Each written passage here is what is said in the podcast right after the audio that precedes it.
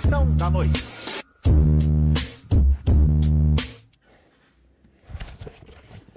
Meu povo, Sérgio Moro tá desesperado.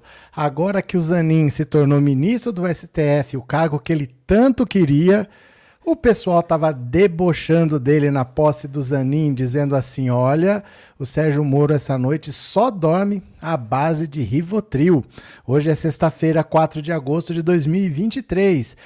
A política odeia Sérgio Moro, eu sempre falei para vocês. E a indicação do Zanin para a vaga do, do, do Lewandowski, meio que a classe política saboreou junto com o Lula. Eles diziam: hoje tá todo mundo aqui querendo ser um pouquinho do Lula, porque todo mundo queria estar tá tendo prazer de poder ferrar o Sérgio Moro. O Sérgio Moro perseguiu a política, ele criminalizou a política. E o grande troco é a vaga que ele tanto queria do STF e exatamente para o Zanin que é o advogado que derrotou o Sérgio Moro na justiça. E ele jovem, vai ficar lá quase 30 anos, vai ficar 28 anos até 75. Então o Sérgio Moro tomou uma derrota e na festa do Zanin, que tinha 850 pessoas, é o que se diz, tava todo mundo debochando, todo mundo debochando que o Sérgio Moro tava assim, ó, tava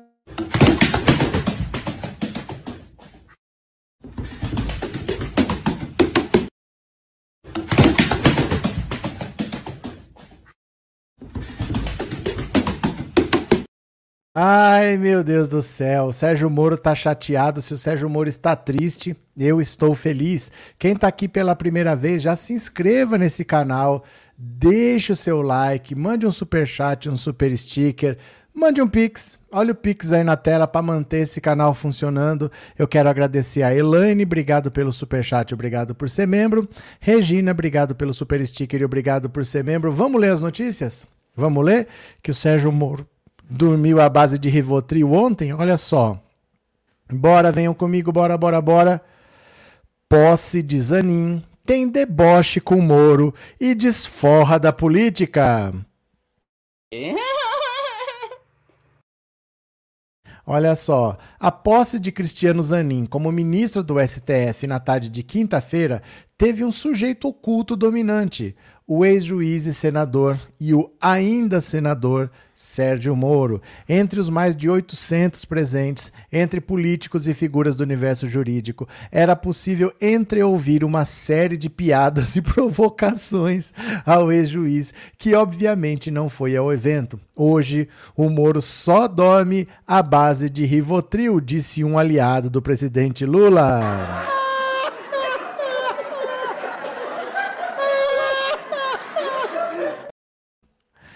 Um ministro de, de corte superior avaliou o cenário ao blog. Ele relatou aplausos a Zanin, mais longos do que a praxe e um certo clima de desforra.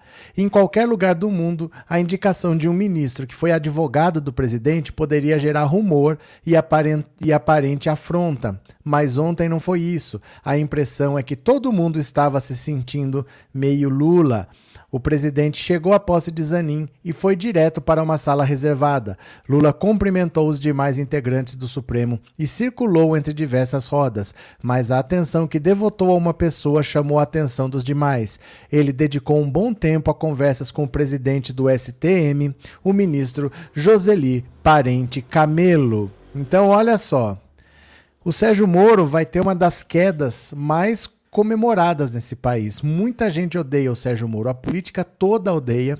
Do mesmo jeito que a Carla Zambelli está abandonada, jogada aos leões, o Sérgio Moro também. Já tem até candidato para a vaga dele. A Glaze Hoffman vai disputar. O Ricardo Barros talvez dispute, talvez não, porque a esposa dele pode assumir a caixa.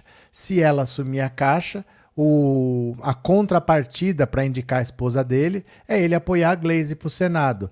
Mas a gente já tem o Álvaro Dias, por exemplo, como candidato, já tem candidato para a vaga do Sérgio Moro. Ninguém está nem aí. Eles estão querendo mais é que ele seja caçado mesmo. Então vai ser uma queda extremamente comemorada. Eu vou comemorar aqui, nós vamos debochar junto, vamos dar risada. Provavelmente é no começo do ano que vem. Viu? Lá para março, abril do ano que vem. E aí a eleição para a vaga dele fica para as eleições municipais. No Paraná, diferente do Brasil todo, vai ter prefeito, vereador e senador, uma vaga para completar a vaga do Sérgio Moro, são as três vagas de cada estado, né? Cadê? É, Pedro, isso é pura dor de cotovelo mesmo, chora marreco de Maringá. Cadê que mais? Vitória, oi trevosa, a charmosa. Olha, agora está falando em rimas. Está falando em, em, em, poemas? Como assim? Regina, Moro deve ter tirado a cueca pela cabeça. Não fala em cueca que ele tem arrepios. Desde a festa da cueca que o Moro está meio complicado. Flávia, a palavra do Ricardo Barros não vale nada. Não é palavra, são acordos. Não, são, não é pessoa. Não é pessoa, não é acordo entre pessoas. São alianças políticas. Na política, você não rompe acordo. Se você romper, você acaba com a sua carreira política, porque não tem como escrever essas coisas, não tem como pôr no papel. Então você se baseia na confiança. Eu vou indicar você e você vai me apoiar. Por exemplo, o Bolos tirou a candidatura dele para o governo e agora o PT vai apoiar ele lá, embora a ala do PT não queira. Mas você dizer que ele não vai apoiar é difícil vai ter que apoiar. É um acordo que foi feito, vai ter que ser cumprido. Não é uma questão de confiança, porque, de novo, gente, ninguém é de confiança. Não existe ser de confiança. O que existe são alianças que precisam ser cumpridas, porque a política funciona assim. Vitória, obrigado pelo super sticker, obrigado por ser membro. Valeu. Cadê? É, coloca o Moro de novo. Coloca, não, não é assim, coloca o Moro de novo. Agora é assim, as pessoas não pedem por favor, não falam boa noite, né, Maria Aparecida? Coloca o Moro de novo, assim. Imagina que é ser DJ de festa, né? Toca Raul. Rodrigo, Globo News atacando Lula, dizendo que os preços dos combustíveis são artificiais. Mas, gente, vocês têm que entender, é assim. Vocês estão esperando elogio da Globo News? Deitado, nem sentado você espere. Espere deitado, porque é assim. Eles vão atacar o que nem tem para atacar, mas vão atacar. Sempre foi assim. Sempre foi assim. Não esperem outra coisa, não, viu? É, Madalena, parabéns pelas lives sempre presente. Eu que agradeço, Madalena. Obrigado por ser membro, viu? Obrigado. É, Geraldo, obrigado pelo super sticker e por ser membro. Jesus, obrigado pelo super chat e por ser membro também. Muito obrigado, viu? Cadê? É, aqui o Rodrigo que eu acabei de ler. Alexandra, boa noite, bem-vinda. Cadê? Jefferson, não se trata de confiança, é um acordo de cavalheiro. Não, a política é assim. A política é assim, porque você não tem como escrever esse tipo de coisa. Olha, eu vou retirar minha candidatura para apoiar você. Não, não tem como você obrigar a pessoa a cumprir. Então funciona na base da confiança. Por que, que eles não gostam do Sérgio Moro? Porque o Sérgio Moro é contra tudo o que é política. O Sérgio Moro quer trabalhar sozinho. O Sérgio Moro bota os projetos dele lá, nem avisa o partido. O Sérgio Moro não entende como a política funciona. A política tem as suas próprias regras que não estão escritas em lugar nenhum. Uma delas é essa: o acordo tem que ser cumprido. Porque senão você desmonta a política. Ninguém vai governar se você não cumprir os acordos. Então, acordos precisam ser cumpridos. Não existe isso, ah, ele não é de confiança. Não existe confiança. Ninguém é de confiança, gente. Vocês já se decepcionaram ou não com aquele seu melhor amigo, com aquela sua melhor amiga? A vida é assim, ninguém é de confiança mesmo, não, viu? É, Marli, obrigado pelo super sticker, obrigado por ser membro, viu? Muito obrigado. É, Natifer, que satisfatório ver o Moro afundando dia após dia, o mundo dá voltas e quem não segura se dá mal. E Tamiran, boa noite. Soube que o Tony Garcia vai depor para o STF. Vai algum dia. Mas isso daí, gente, quando chegar, eles avisam, porque pode demorar, pode ser rápido. A justiça ela não tem muita regra assim, não. Normalmente demora. Se é um caso especial, pode ser rápido. Então, a gente nunca sabe, vamos ver. Mas não é porque vai depor que é semana que vem, não, viu? Eles podem falar, vai depor daqui quatro meses. Nada de estranhar. Cadê que mais? É, Eliane, eu não assisto Globo News, Globo Aberta, Globo News. Você pode até assistir, mas você tem que saber como é. É, você tem que saber como é. Se quer assistir Jovem Pan, você pode assistir, mas você tem que saber como é. Não pode ficar revoltada porque eles estão atacando o Lula, porque é a Jovem Pan. Você tem que saber como é que é. Né? Porque eles nunca vão elogiar o Lula, eles nunca vão elogiar. Então, nossa vida vai continuar do mesmo jeito, né? Eva, boa noite. O senhor pode disponibilizar o link do Marreco? Ela não tem link do Marreco. Não tem link. É um vídeo que está no meu computador e eu ponho para vocês aqui. Não tem link do Marreco, não tem. É um vídeo que está aqui no meu computador, viu? Obrigado, Eva. Obrigado pelo superchat. Mas não tem link do Marreco. É, Nath Fer, obrigado pelo super sticker. Valeu, muito obrigado. Eneida, será que o Zanin votará a favor das últimas pautas de costumes, descriminalização e aborto até três meses? Vamos ver. Vamos ver agora como que ele é. Porque uma coisa é ser advogado, né? Você é advogado, você representa o seu cliente. Outra coisa é você ser ministro. Ele nunca julgou. Ele nunca foi juiz. Ele nunca julgou, então vamos ver como é, porque ele é uma experiência nova para ele também. Nem ele sabe dizer. Vamos ver. Miriam, obrigado pelo super sticker e obrigado por ser membro. Valeu? Muito obrigado. Cadê? Bora, bora. Armando, o que não existe é levar tudo ao pé da letra. O que não existe é levar tudo ao pé da letra. Porque a gente não pode falar de um por um. Então a gente fala no geral. A gente fala no geral, né? Não vamos discutir 7 bilhões de casos. Ah, esse é, esse não. É. A gente fala no geral. No geral, você quer uma regra geral? N não confia. Você entendeu? Não é que, ah, mas tem, tem o Zezinho da esquina ali. Não, não estamos falando num sentido geral, né? Não leve tudo ao pé da letra. De Lima, boa noite, Cariacica. Bora para mais uma, bora para mais uma. Em reação ao STF, oposição defenderá plebiscito sobre drogas e aborto. Ó. Isso aqui é uma palhaçada.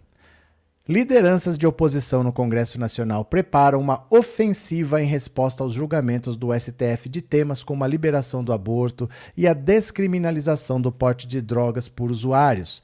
Nos bastidores, caciques partidários e diversas frentes parlamentares mais conservadoras articulam o lançamento de uma campanha pública em defesa da realização de plebiscitos no Brasil sobre esses temas.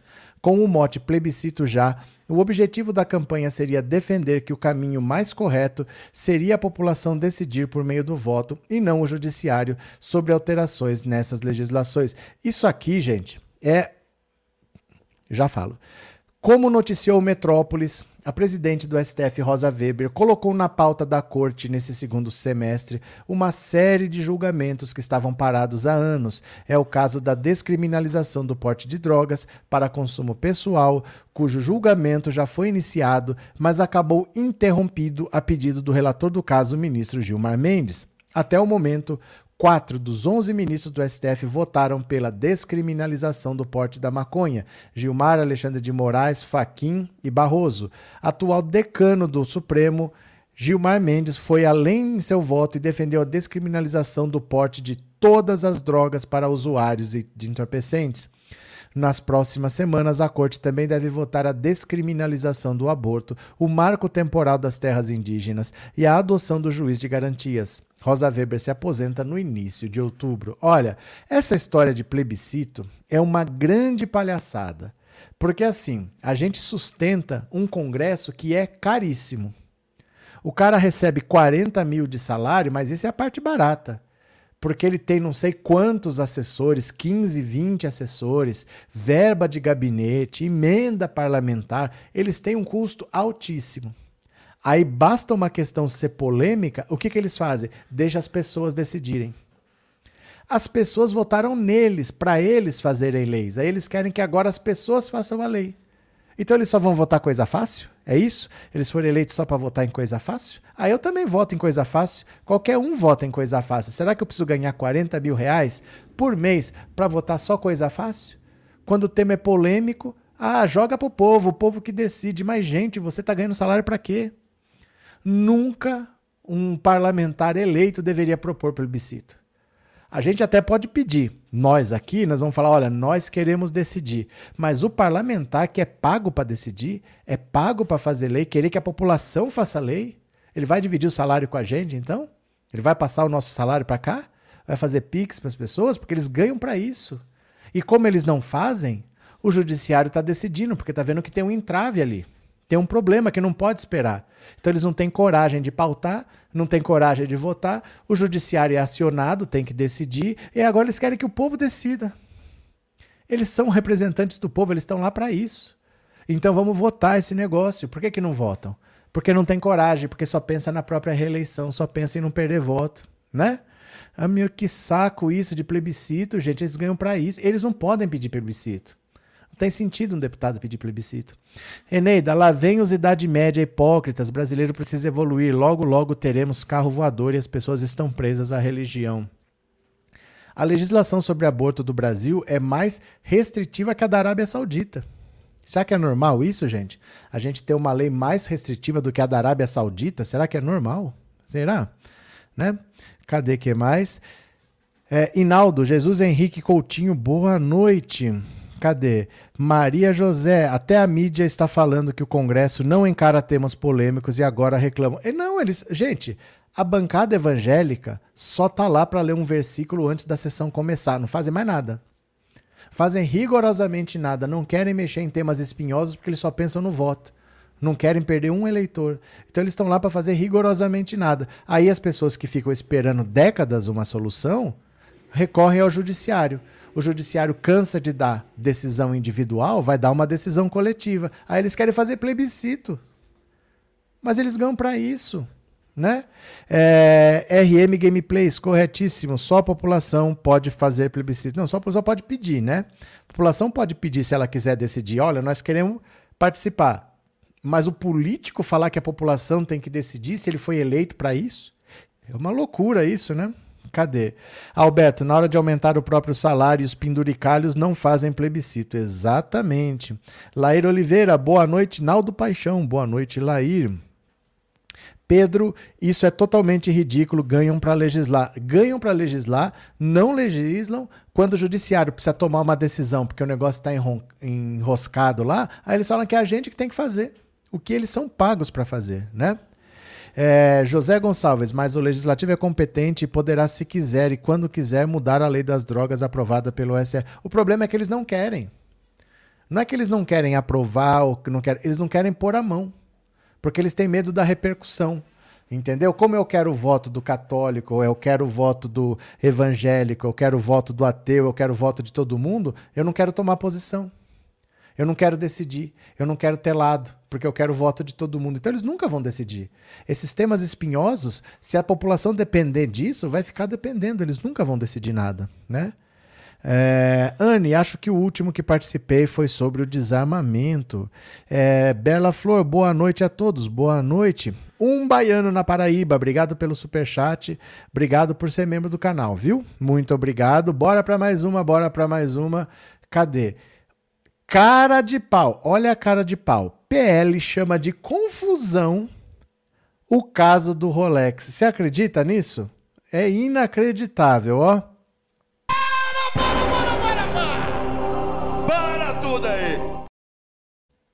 Confusão, gente. Confusão. A cúpula do PL chamou a tentativa de venda de um Rolex avaliado em 300 mil reais por Mauro Cid de confusão. confusão fui eu na primeira live que esqueci de pôr para monetizar e não direcionei. A sigla não vai se pronunciar oficialmente, já que não vê relação entre o militar e o partido, mesmo Cid tendo trabalhado como ajudante de ordens de Bolsonaro. A confusão, segundo o partido de Valdemar da Costa Neto, é a falta de clareza entre as atividades de Cid enquanto funcionário de Bolsonaro e o que ele fazia fora do trabalho. Segundo um congressista do PL, a suposta venda não deveria ser notícia e está fora do escopo da CPMI do 8 de janeiro. Ele é que está achando que a gente é tonto. Bolsonaro estava vendendo tudo para bancar o golpe dele. Foi o colegiado que descobriu em e-mails a tentativa de negociação do relógio modelo Oyster Perpetual Day Date, que é feito em ouro branco, platina e diamantes. Segundo as mensagens, em 6 de janeiro de 2022, o ex-ajudante de ordens de Bolsonaro recebeu um e-mail em inglês com a seguinte mensagem: Obrigado pelo interesse em vender o seu Rolex. Tentei falar por telefone, mas não consegui. O tal relógio foi um presente dado pela Arábia Saudita ao ex-presidente Jair Bolsonaro durante viagem oficial ao país no ano passado. Onde está registrado isso, gente? Eles colocaram no acervo privado do Bolsonaro. Isso não é presente privado pelo valor, né? Conforme o colunista Paulo Capelli informou, Bolsonaro deverá adotar postura cautelosa e também não se pronunciará sobre o assunto só se provocado.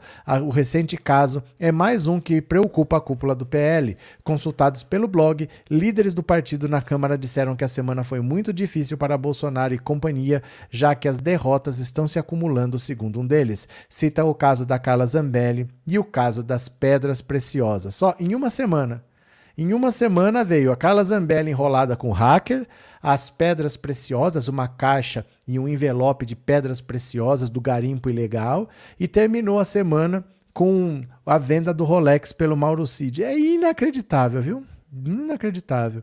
Gabi. Ah, se confundiu, né? Deve estar falando de outro Rolex de platina e diamantes recebido em reunião oficial. É um outro Rolex de um outro presidente que ele estava tentando vender. Não tem nada a ver com a função dele, né? Cadê? Jesus, milicos muambeiros do do Garaí. Ó, parece que é assim, na minha mão é mais barato. Quem quer? Quem quer? Na minha mão é mais barato. Quem quer um Rolex, né? Cadê? Raimundo, vai ser tiro no pé. A classe média, a classe alta, os milionários usam mais do que os pobres, somando tudo, mas os pobres a liberação passa facilmente. Eu não fumo. Do que você está falando? Cadê? Gustavo, uma dúvida: o presidente pode ter quantos mandatos quiser? Tipo, ele fica dois mandatos, sai, passa quatro anos, depois pode voltar, aí fica mais dois, depois volta. Isso pode quantas vezes? Não tem limite só se diz que você não pode ser mais do que duas vezes consecutivas. Então, se você se elegeu e se reelegeu, você não pode ter um terceiro mandato consecutivo. Você só pode ter dois mandatos consecutivos. Mas fora isso, por exemplo, se o Lula fizer assim, dois mandatos, um mandato da Dilma, dois mandatos, um mandato da Dilma, dois mandatos, um mandato do Haddad, dois mandatos, um mandato do Flávio Dino. Ele pode ficar 800 mandatos lá. Ele não pode ter três mandatos consecutivos, desde que ele não dispute a terceira eleição consecutiva, depois ele pode voltar quantas vezes ele quiser, viu? É, a Neuci, povo complicado e a justiça vai fechar os olhos. Por que você diz isso, Anelci? Explique para mim. Nunca joguem uma opinião assim e saiam correndo. Justifica, explica. Por que, que você acha que a justiça vai fechar os olhos? O que te leva a pensar isso? Explica para nós. Miriam, tem a conversa do Cid fazendo negócio com o relógio vi na Globo News. Cadê? Flávia, aqui em Maringá ele pode trocar o Rolex por um carro usado na Praça do Estádio. Miriam, tem a conversa que eu acabei de ler. Lair, é só assistir fake news e continua orando. Do que vocês estão falando? Carlos Guerra, aqui em Americana tem um monte de pobre ajudando o Bolsonaro a pagar pelos Rolex. Lourdes, Felipe, eu estou bem, graças a Deus. Você está bem? Pronto. Aí. Bora para mais uma, bora para mais uma, venham comigo. Monarque acusa Alexandre de Moraes de censura e diz ter contrato suspenso. Mo Monarque está com contrato suspenso? Eu fico tão triste, eu fico tão triste.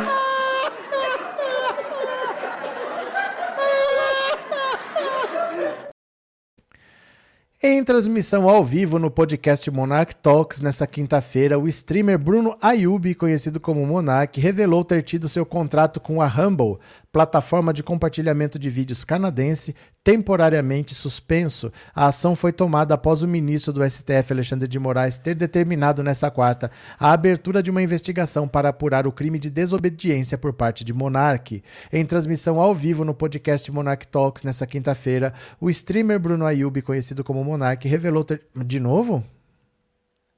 Olha aqui, gente. Copia e cola. Olha o copia e cola.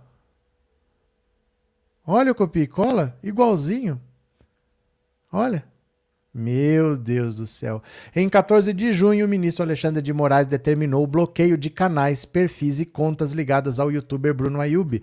Na decisão, o ministro detalhou que o youtuber teria de fornecer os dados cadastrais ao STF das contas das redes sociais. Moraes ainda pontuou que Monark estaria proibido de promover, replicar e compartilhar notícias fraudulentas nas redes sob multa diária. A decisão foi tomada no âmbito do inquérito que investiga os atos golpistas de 8 de janeiro. Nessa quarta-feira, Moraes abriu uma investigação para apurar o crime de desobediência por parte de Monark. Como o influenciador está proibido de criar novos perfis nas redes sociais, o magistrado também aplicou uma multa de 300 mil reais por descumprimento da ordem. Moraes destacou que o podcaster realizou nova e grave violação à ordem jurídica ao continuar fazendo ataques ao STF, mesmo com a suspensão dos perfis o ministro ordenou a suspensão de 26 perfis ligados à Monarch em 19 plataformas como Google, Meta, Twitter, Spotify e Humble. As empresas, as empresas também devem suspender qualquer repasse de qualquer recurso, como publicidade, doação e monetização. Assim como a maioria das falas de Monark, essa também viralizou na internet e dividiu opiniões. Várias figuras públicas compartilharam no Twitter o que pensam sobre a situação algumas apoiando o Monark e outras criticando. O próprio convidado semanal do programa, o Chief, quem é o Chief, registrou a sua opinião por meio de um tweet.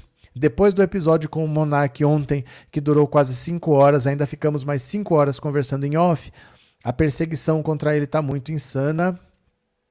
Ninguém com o mínimo de noção apoiaria isso. É triste ver pessoas com o discurso, mas também, né, foi falar M.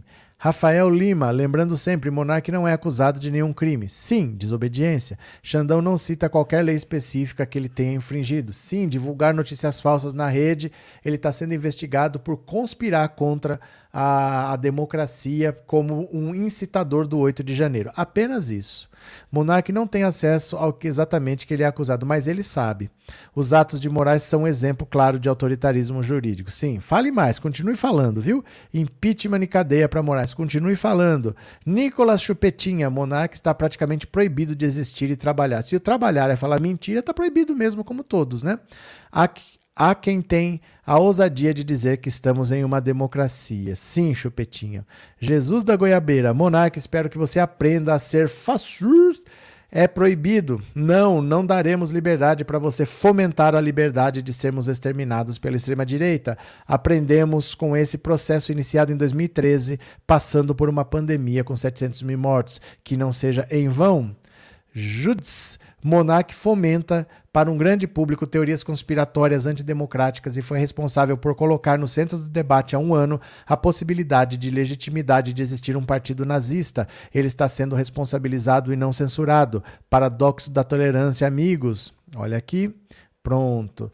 Na verdade, ele está sendo investigado no inquérito dos atos antidemocráticos como um dos incitadores. Ele não é simplesmente um cara que fala besteira. Ele é um cara que estava incitando o golpe de Estado. E ele está sendo investigado e está sendo punido, porque ele está proibido de usar redes sociais. Mas essa Rumble é uma rede que não cumpriu a ordem, manteve o perfil dele no ar. Então, como ele está desobedecendo uma ordem judicial de manter perfis, ele foi multado em 300 mil reais. E se ficar brincando, vai tomar mais multa, mais multa e vai acabar sendo preso. A gente tem responsabilidade, a gente não pode pegar o microfone e falar qualquer loucura. Se a gente não vai entender que não é assim que funciona, não é assim que funciona, né? Cadê? É, Miriam, obrigado pelo super sticker e obrigado por ser membro, valeu. É, um baiano na Paraíba, muito obrigado. Cadê que mais? Sandra, não se pode mais cometer crimes em paz. Não, a ditadura do, do judiciário não te deixa mais cometer crime em paz. A gente não pode nem incitar o ódio mais que já vira crime, né?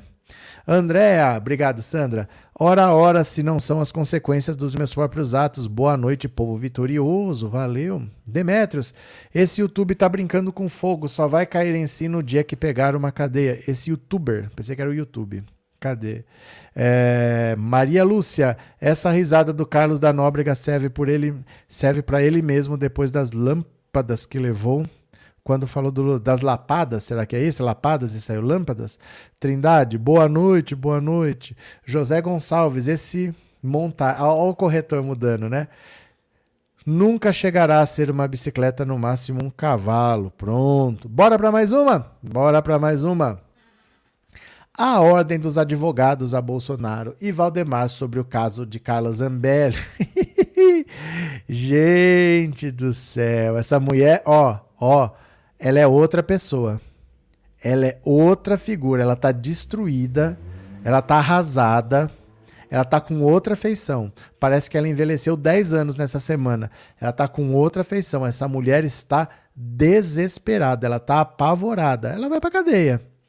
Assim que surgiram as primeiras informações a respeito da operação da PF, que teve como alvos a deputada Carla Zambelli e Walter Delgatti Neto, o hacker da Vaza Jato, os advogados de Jair Bolsonaro enviaram uma ordem unida ao ex-presidente e a Valdemar da Costa Neto, presidente do partido, submergir na avaliação dos times jurídicos que assessoram o presidente, a operação de quarta-feira é potencialmente mais perigosa que as anteriores envolvendo Bolsonaro por dois fatores.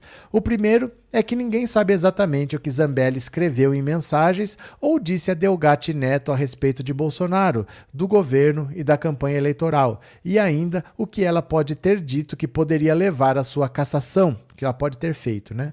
O segundo fator de risco é o próprio hacker, que está negociando com a PF uma delação premiada, que teria como principal atrativo aos investigadores a possibilidade de comprometer em definitivo o ex-presidente com a turma golpista na eleição de 2022. Coisa mais linda!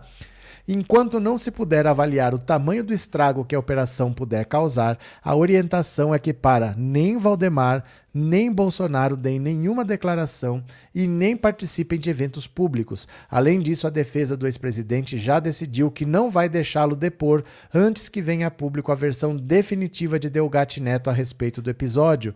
Bolsonaro, aliás, só vai se reunir com seus advogados na semana que vem. Nos bastidores, ele vem dizendo a aliados que não pediu nada ao hacker além de informações e que não fala com Zambelli há meses. Já a deputada enviou recados nos últimos dias à cúpula do PL de que não fez nada de errado e que não teme que surja nenhuma prova contra ela ou contra Bolsonaro. Gente, ela levou um bandido para dentro do Palácio do Planalto, mas ela não fez nada de errado. Encontrava com ele de madrugada numa estrada, longe, afastada, mas ela não fez nada de errado, é só a preferência dela mesma, né? A equipe da coluna apurou que Zambelli já dava como certo há meses uma operação da Polícia Federal contra ela, desde que veio à tona o seu papel na articulação de um encontro do hacker com Bolsonaro no Palácio da Alvorada para armar um plano contra Alexandre de Moraes. Com o fim do governo Bolsonaro e o fracasso dos atos golpistas, aliados do ex-presidente passaram a se sentir mais vulneráveis a investigações de Moraes, o que ajuda a explicar por que os agentes da PF encontraram o gabinete de Zambelli limpo, sem computador de uso da parlamentar, conforme informou o blog da jornalista Andréa Sadi. O Daniel Silveira foi preso só por xingar e ofender o Moraes. Só. Só, não é crime, não. A prisão dela é só uma questão de tempo, afirma um interlocutor de Bolsonaro. Por via das dúvidas, a cúpula do PL não pretende apoiar Zambelli por enquanto, apesar de o aviso de que ela daria uma entrevista coletiva na quarta-feira ter sido divulgado em duas listas de WhatsApp da oposição e do próprio PL. Logo após a operação, apenas sete colegas de bancada apareceram para apoiá-la publicamente. A deputada demonstrou ter sentido isolamento. Integrantes do PL que a acompanham no dia a dia se surpreenderam com o abatimento da bolsonarista. Ó, oh, Dá uma olhada nessa figura aqui. Essa figura. Olha bem essa figura. Isso aqui é uma pessoa, tá? Isso é uma pessoa. Isso aqui é outra pessoa. Isso aqui é outra pessoa. Ela está completamente desesperada. Vocês querem ver? Dá uma olhada nesse vídeo que eu postei no Instagram. Ó, eu postei este vídeo aqui no Instagram. Eu vou mostrar aqui para vocês. Quer ver? Deixa eu pegar aqui, ó. Real. Cadê? Ó. Tá aqui, coloca o seu celular em cima desse código QR que nós vamos ver junto o vídeo aqui, ó. Isso é o abatimento, dá uma olhada. Ó, tá aqui o pensando auto insta, pensando auto insta, ó. Isso aqui é o abatimento. Ó, isso é uma pessoa abatida, quer ver? Deixa eu ver aqui onde é que tá. Acho que já passou. Deve estar tá aqui, quer ver? Aqui. Presta atenção. Isso é uma pessoa. Olha, olha a expressão dela. Ah, tadinha. Tadinha, que barra. Ah, que tadinha, via, via. Viado. Via. Ah, tadinha. Tadinha, que barra. Ah, que tadinha, via, via.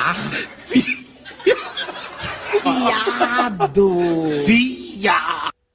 Isso aqui, gente, é o abatimento completo, é a certeza da derrota. Ela sabe que a casa caiu, ela vai ser presa por muitos anos. Ela vai pegar várias condenações em vários inquéritos, ela vai ter uma primeira condenação, ela vai ficar presa. Enquanto ela estiver presa, ela vai ter outra condenação, e ela vai ter outra condenação, e ela vai ter outra condenação. Essa mulher tá muito enrolada, muito enrolada mesmo, né? Cadê? Áureo, fico imaginando se o caso das joias do Rolex e das pedras preciosas do Bozo fossem do Lula. Ih, Áureo, mas mesmo que não tenha, mesmo quando não tem, eles falam. Então não, não, importa muito se é o Lula ou se não é, porque eles vão xingar o Lula de qualquer jeito, vão continuar falando que o Lula é ladrão, que o Lula é isso, que o Lula é aquilo. Então, se tem caso ou se não tem, eles não, se, não dependem de fatos para atacar o Lula. Eles atacam simplesmente porque eles odeiam. Eles não atacam porque aconteceu alguma coisa. Então, né? Infelizmente o bolsonarismo ele vive a própria realidade. Cadê? É, Noel, está faltando grana para ir ao cabeleireiro. Não, é verdade, assim. Esse abatimento aqui, ó. Esse abatimento, ó. Isso aqui não é essa mesma pessoa aqui, não, ó. Essa pessoa aqui é uma, essa pessoa aqui é outra. Ela tá 10 anos mais velha em uma semana. Tá completamente abatida, tá desesperada. Ela sabe que ela tá abandonada, que ninguém vai ajudar. Ela tá sem advogado, ela tá sem dinheiro. O PL lavou as mãos, o Bolsonaro quer mais é que ela se ferre. O destino dela é bem, bem complicado. Bem complicado. Tem uma galera que vai pra cadeia, mas ela vai pegar uma fila bem grande para puxar aí. Vamos ver. Né? É, CSF Brag, passou da hora de fazerem uma lei para ferrar de vez com quem posta as mentiras na internet. Mas fizeram. É para aquele projeto das fake news. A lei foi feita, mas cadê que eles votam? Fizeram uma votação lá e parou. Não, não terminou. Fazer, fizeram, né? Por causa de tanta porcaria, nunca temos certeza quando é verdade ou quando é mentira. Temos que ficar checando tudo. É, mas assim, ó. Você pode se acostumar, viu? A internet sempre vai ser um pouco assim. A internet dá voz para muita gente. No seu celular, o celular hoje é uma coisa muito poderosa. Para você editar uma imagem, para você editar um vídeo, você faz no celular. Então qualquer pessoa por aí tá pegando um vídeo, tá cortando, tá editando, juntando fala de um de outro e tá postando. É muito difícil você controlar porque antes você tinha que ter um computador potente para fazer uma edição de vídeo e era tudo limitado, os programas eram limitados. Hoje o celular faz tudo. Então que vai ter, sempre vai ter. Mas a lei existe, só que não foi votada, né? Aquele projeto das fake news tá parado lá. Cadê? Eneida, me perdoe pela maldade, mas tô rindo sem parar da zamba tadinha. Eu quero mais que ela se lasque. Quero mais que ela se lasque. Isabel, bem feito, acho que esse esse fogo no parquinho dela, verdade. A casa tá caindo, disse a Lourdes. A casa tá caindo.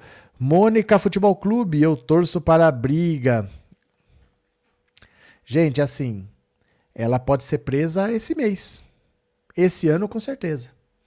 Esse ano, com certeza, porque depende só dela ser caçada. E o pedido de cassação foi aceito. Não tem nada a ver com isso, é porque ela xingou o deputado Duarte Júnior. Mandou ele tomar suco de caju lá na Câmara. Ele denunciou e a denúncia foi aceita. Então eles podem recomendar a cassação, ninguém vai segurar. Isso pode acontecer semana que vem, pode acontecer na outra. Ela já estaria presa se ela não tivesse imunidade parlamentar. Ela já estaria presa, igual o hacker. Foi preso na quarta, ela também seria. Se ela for caçada, ela vai ser presa. E pode ser a qualquer momento, né? Cadê? É, Regina, olá, Naldo Paixão querido, é bom. É sempre bom receber um boa noite. José da Graça, você disse que em Brasília tem um ninho de PGR de direita, eu acho que o único progressista é o Lucas Furtado. Eu não tenho ideia. Eu não tenho como conhecer um por um. Mas o que eu digo para você é: o Lula não acha o nome. O Lula não acha o nome, porque ele olha e é tudo da curriola do, do Dallagnol. Ele não sabe o que ele faz. No Ministério Público, ele não acha um nome de confiança. Ele está pensando, talvez, em indicar um PGR que seja um, alguém aposentado, porque tem que ser procurador, né? Ele talvez pegue um procurador aposentado ou alguém que já foi PGR em outro governo e está aposentado. Talvez ele pegue um procurador, mas do Ministério Público Eleitoral ou do Ministério Público do Trabalho ou do Ministério Público Militar, porque não, no Ministério Público Federal ele não está achando nada. Não está achando ninguém que preste. É difícil, né? Difícil, vamos ver. Cadê? Reinaldo, até onde a Zambelli pode comprometer o Bolsonaro? Mas quem sabe? Quem sabe? A gente precisa que eles falem ou que as provas apareçam. Ninguém sabe. Ninguém sabe o que eles fizeram. Você sabia do Rolex? Ontem você não sabia. Apareceu. Anteontem você não sabia das joias. E assim está sendo. Então, que mais que tem para acontecer? Ninguém sabe. Ninguém sabe o que está no celular dela. Esse é um dos medos. O celular dela está com a Polícia Federal. Ninguém sabe o que, que ela falou lá. Que ela conversou com o hacker. O que, que ela falou? Pode ter áudio dela pro hacker lá. Então ninguém sabe. Vamos ter que esperar, né? Dulcilene, adorei o Moro tirar a cueca pela cabeça e tomou tarja preta para dormir, ainda chamar o charmoso Zanin de excelência. Dulcilene, cadê? Noel, essa eleição foi a pior de todas. É, inventaram muita fake. Fazer o quê, né? Arlete, vou soltar fogos no dia que a Zambesta for caçada. Vai ser logo, viu? Eu acho que você já pode ir comprando. Vá comprando, então. Se você quer soltar fogos, vá comprando, porque não vai demorar muito, não. Se você é quem sabe, mas eu acho que vai ser logo. Oswaldo, se ela não fosse parlamentar, não seria presa porque não teria sido julgada. Essa seria desculpa. Não, meu caro. O, Delgatti também não foi julgado. Existe a prisão preventiva. Existe a prisão preventiva. Ela não está condenada, ela não está julgada, não está condenada, mas existe a prisão preventiva para isso. O Walter Delgatti está com a prisão preventiva decretada e ela não tem prazo para acabar.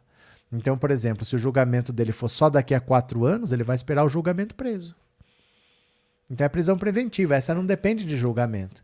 Essas são outros fatores. Se o juiz considerar que ela é uma ameaça para a segurança pública, se o juiz considerar que ela está destruindo provas, se o juiz considerar que ela está coagindo testemunhas, tem alguns requisitos lá que ele decreta prisão preventiva e pronto. O hacker está com prisão preventiva, ele não foi condenado também mas já está preso. Ela também estaria. Seriam os dois na quarta. Eliana, o filho Renan vai ser candidato a vereador em Santa Catarina, salário de 9 mil, fora as rachadinhas que vai fazer. Vai ser vereador, por Balneário Camboriú. O povo vota, eu não posso reclamar, não posso falar nada. Se o povo quer votar, quem sou eu? Quer pagar salário para mais um encostado, mais um que nunca vai trabalhar? Eles que sabem o que eles querem fazer, né? Bora para mais uma, bora para mais uma. Lula assina hoje decreto que autoriza o Brasil a comprar energia elétrica da Venezuela. Olha só, o presidente Lula perdão, viajou na manhã dessa sexta-feira para o Amazonas, onde relança o programa Luz para Todos. Durante o evento, Lula vai assinar um decreto que autoriza o Brasil a importar energia elétrica de países vizinhos. A medida é necessária para que o país volte a comprar energia da hidrelétrica de Guri, na Venezuela. Essa importação já era feita pelo estado de Roraima, o único que ainda não está conectado ao Sistema Interligado Nacional, uma rede que liga todos os outros estados brasileiros por meio de linhas de transmissão elétrica. A compra de energia venezuelana foi interrompida no governo Jair Bolsonaro. É inacreditável isso. Parou de comprar energia para um estado que não está conectado no resto do país. Aí teve uma, uma queda de energia lá que levou 28 dias o povo sem energia. Gente, 28 dias sem energia não é 28 dias no escuro. São 28 dias sem o cabeleireiro poder usar a maquininha dele. São 28 dias que você não pode guardar nada na geladeira. O bar não consegue funcionar, o restaurante não consegue funcionar. São 28 dias que a costureira não pode usar a máquina. 28 dias. Né? O ministro de Minas e Energia, Alexandre Silveira, disse em entrevista à Globo News que parar de importar energia dos vizinhos venezuelanos foi uma decisão ideológica de Bolsonaro, uma decisão distorcida do interesse público, deixou de comprar essa energia de Guri e passou a comprar energia de três usinas, duas a gás e uma a óleo, colocando mais de 40 caminhões por dia na BR-104, levando óleo diesel até a usina. O novo decreto determina o estabelecimento de políticas nacionais de integração eletroenergética com outros países. Essa medida é necessária para, segundo Silveira, que a linha de transmissão que conecta a Venezuela ao Brasil seja renovada. O texto diz ainda que a compra de energia elétrica precisa ser aprovada pela ANEEL, Agência Nacional de Energia Elétrica, após manifestação do Operador Nacional do Sistema Elétrico e da deliberação do Comitê de Monitoramento do Setor Elétrico, quando o preço e a quantidade a ser importada.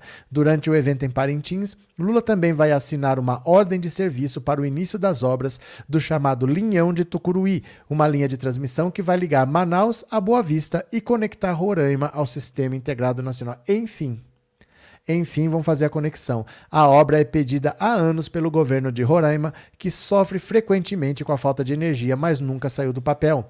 Um dos principais entraves para a obra é que o linhão vai cortar a terra indígena Waimiri Atroari, povo que quase foi dizimado durante a construção da BR-174 na década de 60, chegando a ter 374 indígenas. Hoje a população passa de 2.500 pessoas vivendo em 84 aldeias. o trauma da construção da BR-174 atrasou a negociação para construir o linhão. Ano passado, porém, o povo Waimiri Atroari aceitou a linha de transmissão que terá 237 torres dentro da terra indígena. Uma das exigências dos indígenas foi a construção do Centro de Gestão Ambiental Kinja, que será administrado pelos próprios Waimirim Atroari para fiscalizar a obras. No terceiro mandato de Lula, o programa Luz para Todos vai focar na Amazônia, local onde o maior percentual de domicílios sem acesso à energia elétrica, segundo dados do IBGE. Os estados mais necessitados são Acre, com 1,7% da população sem luz, Amazônia 1,2% e Pará 0,9% dos domicílios sem acesso à energia. Em 2003, quando o programa Luz para Todos foi criado, o cenário era bem diferente. O problema maior estava no Nordeste. O Brasil tinha 49 milhões de domicílios, 1,4 milhão sem acesso à energia elétrica. Na época, os estados com maior percentual de casas sem luz eram Piauí, 17%, Tocantins, 16,9% e Maranhão, 16%. São 500 mil pessoas ainda a saírem da pobreza energética. Até 2026, nós queremos eliminar completamente a questão do acesso à energia. Aí sim, partiremos para outros desafios, por exemplo, como readequarmos e levarmos energia mais barata a essas populações. Olha, nós estamos em 2023 decidindo por que, que tem um estado que não está conectado no nosso sistema de energia. Porque o Brasil tem um sistema de energia que é todo interligado. Isso quer dizer o seguinte: a energia elétrica não dá para estocar. Dá para estocar água, mas a energia não, porque não tem bateria que estoque essa energia. Então o que, que a gente vai fazendo? Durante o dia tem o horário de pico em que consome mais. Nesse horário que consome mais, você produz mais. A hora que consome menos, você vai produzindo menos. Você vai adaptando a produção ao seu consumo. O sistema interligado permite, por exemplo, que se eu precisar de mais energia em São Paulo, Itaipu, lá no Paraná, consegue mandar mais energia para cá. Se tiver sobrando aqui, faltando em Minas, dá para desviar a energia para lá. Então você consegue levar a energia para onde precisa. E você consegue equilibrar isso tudo. E o Roraima não faz parte desse sistema. É o único estado que está desconectado. Aí o Lula agora vai conectar Roraima, vai ter que passar por uma terra indígena, mas eles já concordaram. Eles só querem um centro para acompanhar tudo e vai ser construído para eles. E vão passar umas 300 torres ali pela terra e vão conectar o estado de Roraima ao resto do país, né? Tem os prós e os contras, porque às vezes se dá um, um apagão aqui, que nem foi aqui em Bauru. Foi no governo Fernando Henrique caiu um raio aqui. Esse raio apagou um pedaço grande do estado de São Paulo. Aí os outros tentam suprir mandando energia para cá porque parou a produção. Só que aí eles têm que produzir demais. Chega uma hora que a produção é tão alta que bate no limite que por segurança ele desliga. E aí os outros tentam mandar energia para cá, também eleva por segurança, desliga, foi desligando o Brasil inteiro. O Brasil ficou inteiro desligado por causa de um raio que caiu aqui em Bauru. Vocês lembram disso? Foi no governo Fernando Henrique ainda. Demetrios, a extrema-direita ataca a Venezuela, mas a gente vê o valor da parceria. Basta lembrar na Covid como eles forneceram oxigênio. É, isso daí, gente, se ideologicamente você concorda ou não concorda com o que o outro país faz, mas o seu povo não pode pagar. Se eles estão precisando da energia, o lugar mais fácil de vir é de lá, porque eles não estão conectados no resto do país, eu não vou deixar de atender aquele povo por ideologia. E aí eu vou ficar mandando diesel para lá, 40 milhões, 40 caminhões de diesel para cada usina. É uma loucura isso, né? Cadê? É, Maria Madalena, meu Deus, a energia solar eólica, cadê? É, é muito cara, Maria. É muito cara ainda. Porque a energia mais barata é a que o Brasil usa, que é a hidrelétrica. É a mais barata é essa. Ela é mais barata principalmente porque é água. Então a água refrigera refrigerando, você trabalha a baixa temperatura e o seu equipamento dura. Essas outras formas de energia trabalham com alta temperatura. Então o equipamento não dura muito. O eólico, por exemplo, fica girando, ele esquenta. Então ele acaba tendo uma manutenção cara. A energia hidrelétrica é a energia mais barata que tem, é a mais limpa e a mais barata. Se parar de ventar, foi como a Dilma falou, se parar de ventar não tem energia. Então a água você estoca. Você sempre vai ter energia enquanto você tiver água. Agora, vento você não estoca. Então, parou de ventar para energia também. Tem tudo isso, né? É, José Gonçalves, e por que esse tal mercado que tanto quer comprar a Eletrobras não constrói uma usina nesse estado? Porque o mercado só se interessa em construir uma usina em São Paulo, no Rio de Janeiro, que é onde está o dinheiro. Ninguém vai colocar lá por causa de 500 mil pessoas. É assim que funciona. Se você privatizar o correio, por exemplo, a empresa que comprar vai fechar todas as agências num município que tenha menos, por exemplo, do que 20 mil 20 mil habitantes, porque não é lucrativo. O correio tem porque é estatal. Então, onde é, tem mais gente, o lucro dali vai acabar é, sustentando esses lugares que são deficitários, mas tem que ter, a população tem que ter acesso ao correio. Agora, uma empresa particular não quer saber. Ela vai fechar todas essas agências que são deficitárias por aí e o povo que fique sem. Então é sempre assim. Vai ver quanto custa um SEDEX para a Amazônia, por exemplo. Tem coisa que nem entrega. Tem coisa que nem entrega. Você põe lá, não entrega no seu endereço, de tão caro que fica, né? Cadê? Gabi, eu lembro disso, era uma criança, mas eu lembro do apagão. Foi aquele que, inclusive, Argentina e Paraguai foram afetados por causa das conexões com Itaipu. É, foi no governo Fernando Henrique, foi um raio que caiu aqui em Bauru. Apagou o Brasil inteiro, porque o sistema é interligado, onde falta energia, os outros mandam para suprir. Só que aí você é obrigado a trabalhar no talo e aí, por segurança, desliga. E aí os outros tentam suprir, eleva demais, está muito forte, desliga por, por precaução, por garantia, né? E aí foi desligando, desligando, desligando, desligou o Brasil inteiro. Assim, por causa de um raio que caiu. Então tem os prós e tem os contras. Enquanto está tudo funcionando, você vai equilibrando, mandando energia para lá e para cá. Mas caiu aqui, cai tudo também. Então é isso, né? Cadê? Foi nesse racionamento que eu parei de passar roupa. Desculpa, olha, desculpa, esfarrapada. Cadê? Soraya, Ana Clara, Anne, preciosa pessoa, te abraço apertadinho. Pronto. Cadê? Noel, aqui no meu laboratório de informática, energia solar com banco de baterias. Mas isso é caríssimo. Isso é caríssimo, não dá para você fazer em larga escala. Basta você ver um carro elétrico. Um carro elétrico pequeno custa quase 300 mil reais por causa da bateria. Então não dá para você falar, vamos pôr energia eólica com banco de baterias. É uma fortuna. É uma fortuna, isso é muito caro, então por enquanto é proibitivo, né? Cleide, quando deu apagão, a gente tinha que tomar banho em segundos. Horrível. É, Sandra, acho que foi esse apagão que falaram que foi disco voador. Não sei. Mas tendo sido em Bauru, deve ter falado. Eliana, é, dê por mim, vai. Vai a vai ser parceira da dama da colmeia, a senhora Micheque. Do que, que vocês estão falando? Bora para mais uma, bora para mais uma. PT e PSB serão afetados em reforma diz Lula a aliados. Alckmin resiste à mudança. Olha só. O presidente Lula sinalizou a integrantes da cúpula de seu partido a disposição de que a reforma ministerial tenha como alvo pastas hoje de ministros sem padrinhos políticos e representantes de PSB, e do PT. Além do espaço ocupado pelo PT na esplanada, a avaliação é que o tamanho do PSB, partido do Alckmin, também não corresponde à bancada da sigla no Congresso. Com 15 deputados federais, o PSB conta com três ministérios. Gente, 15 deputados, três ministérios? Na nova configuração em discussão, o partido perderia o ministério. Esse novo desenho exigiria, no entanto, uma conversa entre Lula e Alckmin. O vice dá claros sinais de resistir à ideia por manifestar satisfação de estar à frente da pasta. Não, mas não precisa ser ele, né? Não precisa ser ele.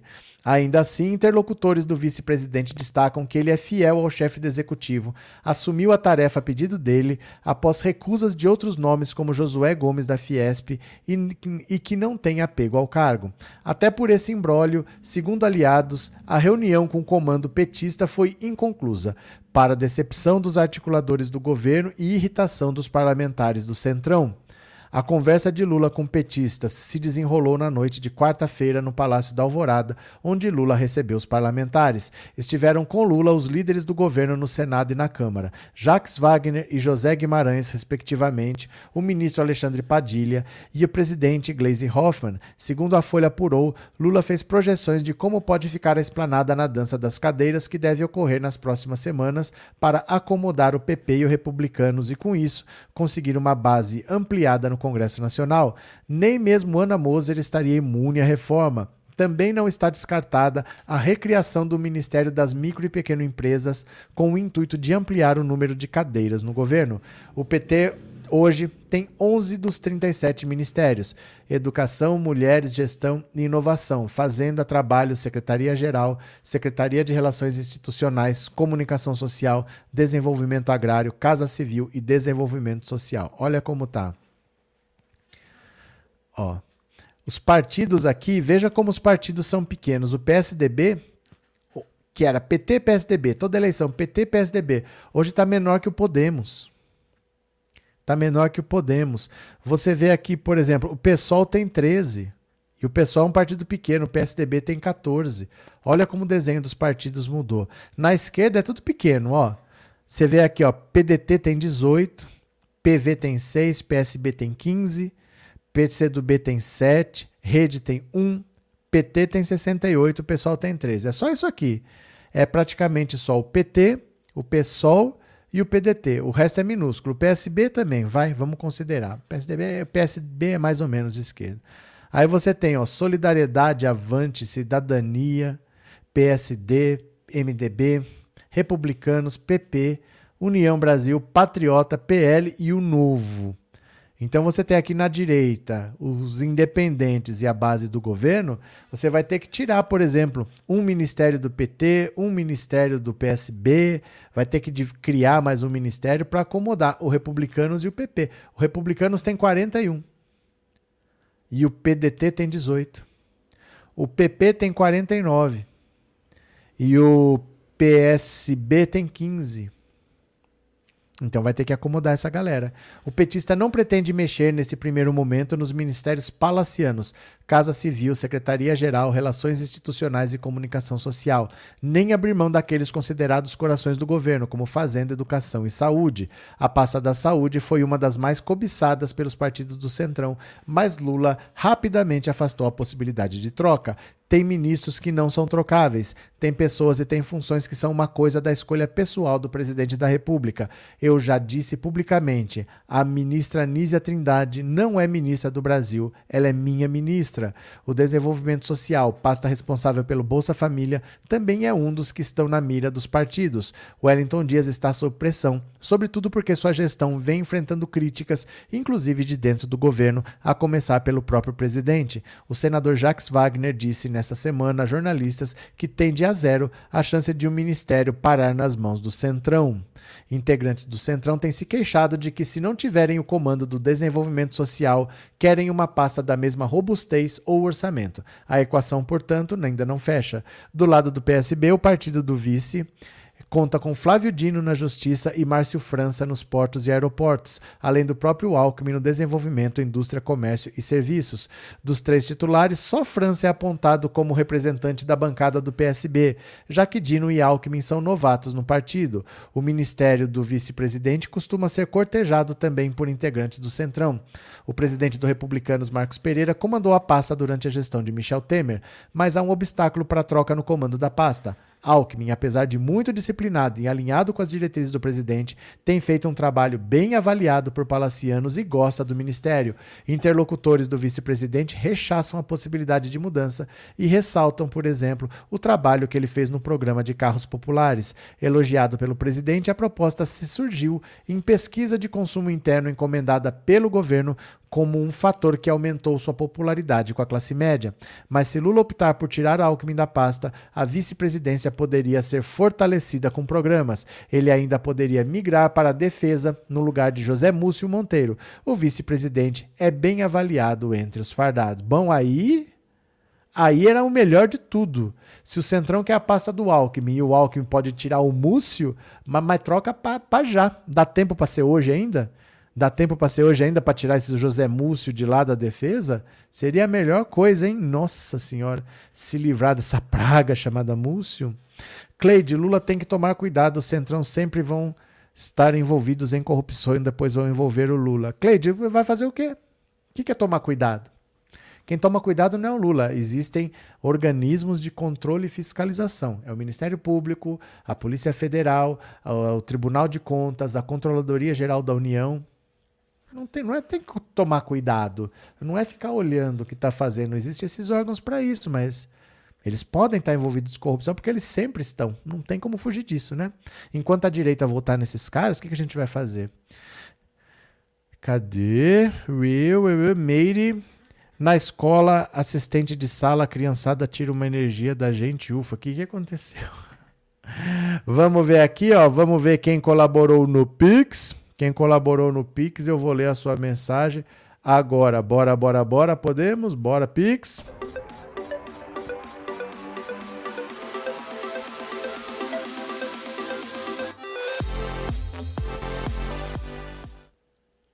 Opa. Olha aqui, fala que eu te escuto, fala que eu te escuto. Vamos ver, hein? Dia 12, sábado que vem, é o meu aniversário. Ai de quem não estiver aqui, hein? Serão duramente repreendidos. Quem não estiver aqui. Deixa eu agradecer. Vitória Pureza, suas lives me fazem tão bem. Obrigado, Vitória, de coração, viu? É... Davi Porto do Nascimento, muito obrigado, Davi. Cecília Cristina Ribeiro, muito obrigado, Cecília. Boa noite, Deus parabéns para a Nena, meu marido, para o Nena, meu marido, ele fez aniversário ontem, dia 3. Então, parabéns ao Nena, marido da Elza, felicidades, muita saúde, tudo de bom, viu? Abraço para você, obrigado, Elza.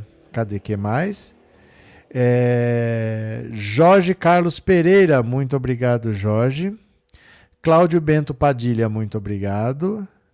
Antério de Oliveira Neto, muito obrigado. E Silvino Filho, muito obrigado, valeu.